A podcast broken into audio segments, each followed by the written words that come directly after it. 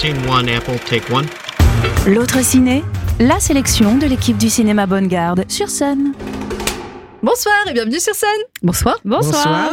Ce soir, dans la chronique L'autre ciné, on va vous parler de plusieurs films qui sont sortis à la toute fin de l'été et on va vous parler d'un film qui sort demain. Et on commence par un film qui est sorti à la mi-août, le 16 août très exactement. Et c'est toi qui nous en parles, Diane. Oui, bonsoir. Je voulais vous parler d'un film qui, du coup, suite au mugshot de, de Trump, je vais vous parler d'un film qui est un peu légèrement en rapport. Je vais vous parler de Reality.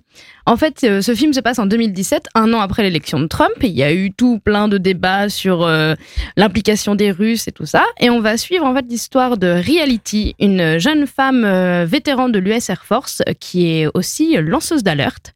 Et le film en fait suit l'interrogatoire du FBI qui vient l'interviewer chez elle. Voilà, c'est un film euh, assez court d'une heure vingt que j'ai plutôt pas mal aimé. En fait, c'était assez gênant de voir euh, le côté conversation euh, amicale, mais aussi en même temps interview. Assez stressant. Il y a un petit peu une vibe du coup de Snowden qui était aussi un lanceur d'alerte. la réalisatrice Tina Satter en fait réalise son premier film du coup assez réaliste parce que voilà le, film en fait est inspiré de enfin est tiré carrément de la retranscription de leur des échanges entre le FBI et reality. Et le film est aussi entrecoupé d'écrans d'enregistrement et de vraies photos, ce qui rend le tout euh, plutôt réel. L'actrice euh, Sydney euh, Sweeney a joué dans Euphoria et White Lotus et elle réalise là aussi une bonne exécution assez différente du tout de ce qu'elle a fait habituellement. Ah, génial, ça a l'air d'être un bon film d'espionnage. Plutôt, oui. Ok. Très bien.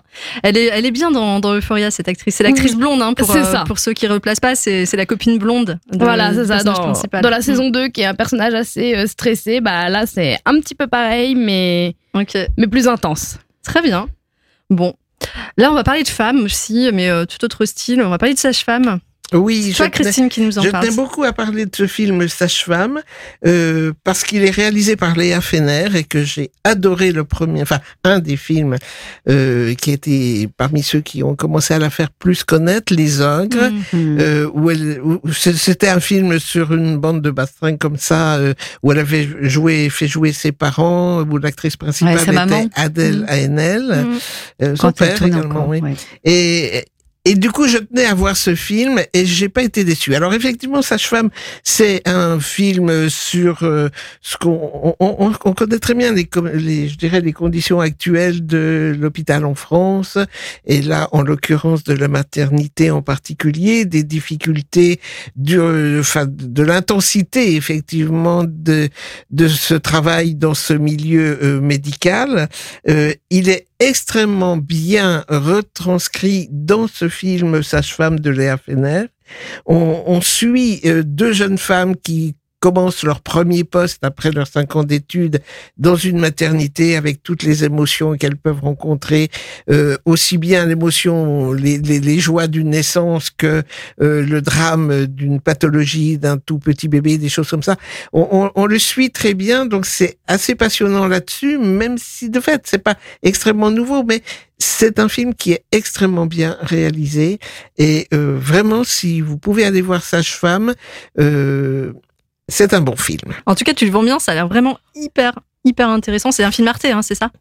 Alors c'est un film qui a été mm. produit par Arte. Il semblerait qu'il soit passé un soir euh, euh, il y a quelques mois en, sur Arte, comme Arte le fait mm. souvent pour les films qu'il produit. Ouais, c'est chouette euh, Mais sa, sa sortie est du 30 août, donc c'est un film qu'on peut voir maintenant. Depuis la semaine dernière, ouais. Mm. Hein, pour reprendre Léa Fener avait aussi euh, fait partie, était co-scénariste du film Grand Marin qui est ah, sorti en début d'année. Euh, enfin bon, voilà, c'est. Euh, je pense qu'on a avec cette réalisatrice scénariste quelqu'un de grande qualité. Ouais, et humainement, on l'avait rencontrée d'ailleurs. Hein, Alors on l'avait rencontrée, elle, elle, était venue, au Bonne Garde, cinéma, ouais, avec son bébé. Avec son bébé. Ah, et très sympa. Vraiment. Euh, Ce jour-là, je, je, mm. projetais le film. Elle était venue me voir en cabine. C'était euh, ouais, vraiment euh, hyper étonnant. Euh, on va parler d'un autre film. Il y a un autre film de femmes. Ouais. Hein, plein de réalisatrices. qui hein, était au qui festival de, super. festival de Cannes cette Au Festival année. de Cannes, complètement. Alors, c'est Ramata Toulaissi qui a réalisé un film qui s'appelle Banal et Adama. Alors, Banal et Adama, c'est comme un conte africain, en fait. Ça se passe dans un village au nord du Sénégal.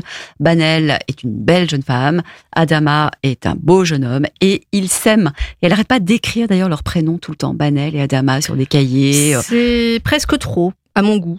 Oui, c'est- mais c'est très poétique. Ouais. C'est comme des contes africains Mhm. racontés par des griots. On est dans un village. Et en fait, bah, les, euh, Adama va refuser de devenir le chef du village. Et là, tout va se retourner contre eux parce que toute la Mhm. famille va faire pression pour qu'ils arrêtent de ne faire que s'aimer.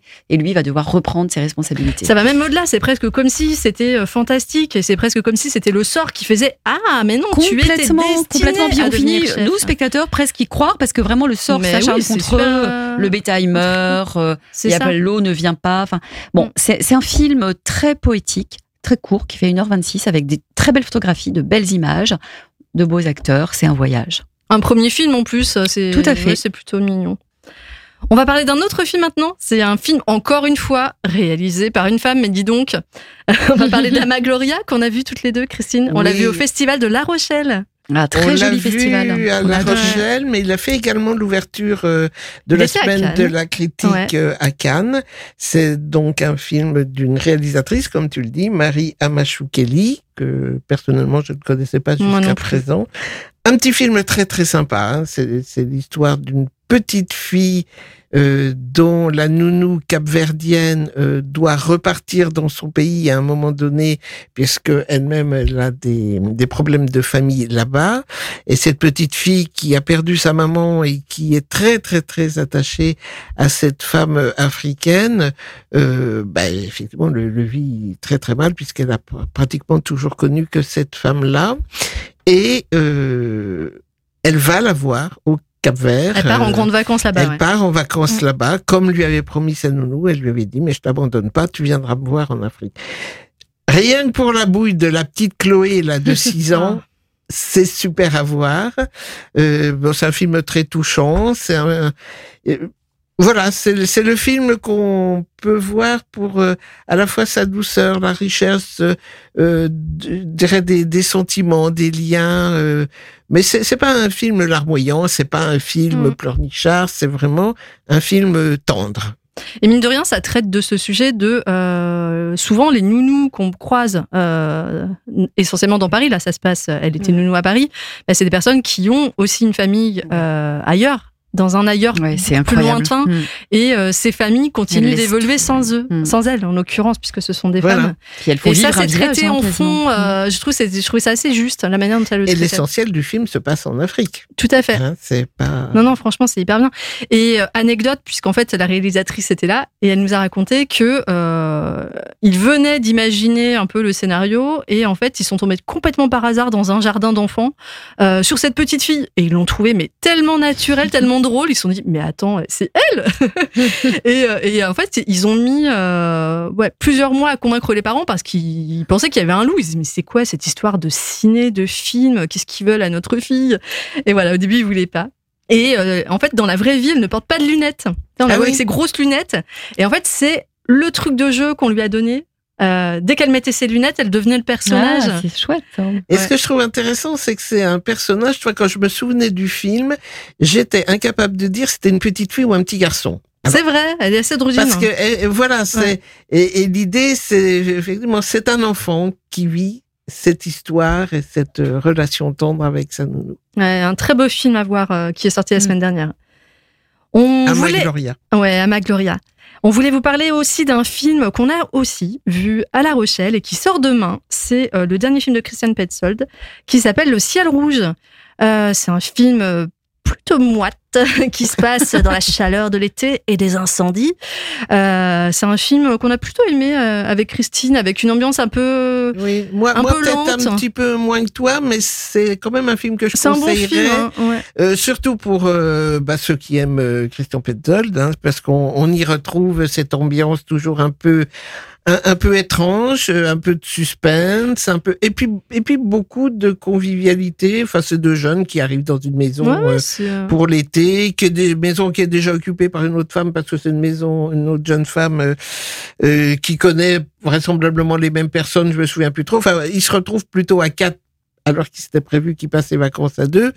Et et- et il y a ce côté euh, sympa de vacances entre jeunes, et puis cette ambiance là de ciel qui s'assombrit parce qu'il y a des incendies. c'est ça. Il y a une sorte de menace un sourde qu'on ne voit pas trop, quoi. Euh, c'est à voir aussi. C'est tourné en Allemagne Oui. Sur les plages de la Baltique. C'est ça. Mais il fait chaud quand même parce qu'il y a des incendies. Bah oui. Et puis c'est l'été. J'avais beaucoup aimé Barbara. Je sais pas si vous vous Ah souvenez oui, de ce sûr. magnifique film sur, une chirurgienne de l'Allemagne de l'Est, incarnée par Nina Hoss. C'était vraiment un, un grand Christian Petzold. Ouais. Eh ben, on a tout autre style, puisque c'est plein de couleurs. euh, il fait très chaud, donc euh, ouais, à l'inverse de Barbara, je pense. Mais un film à découvrir et qui sort demain.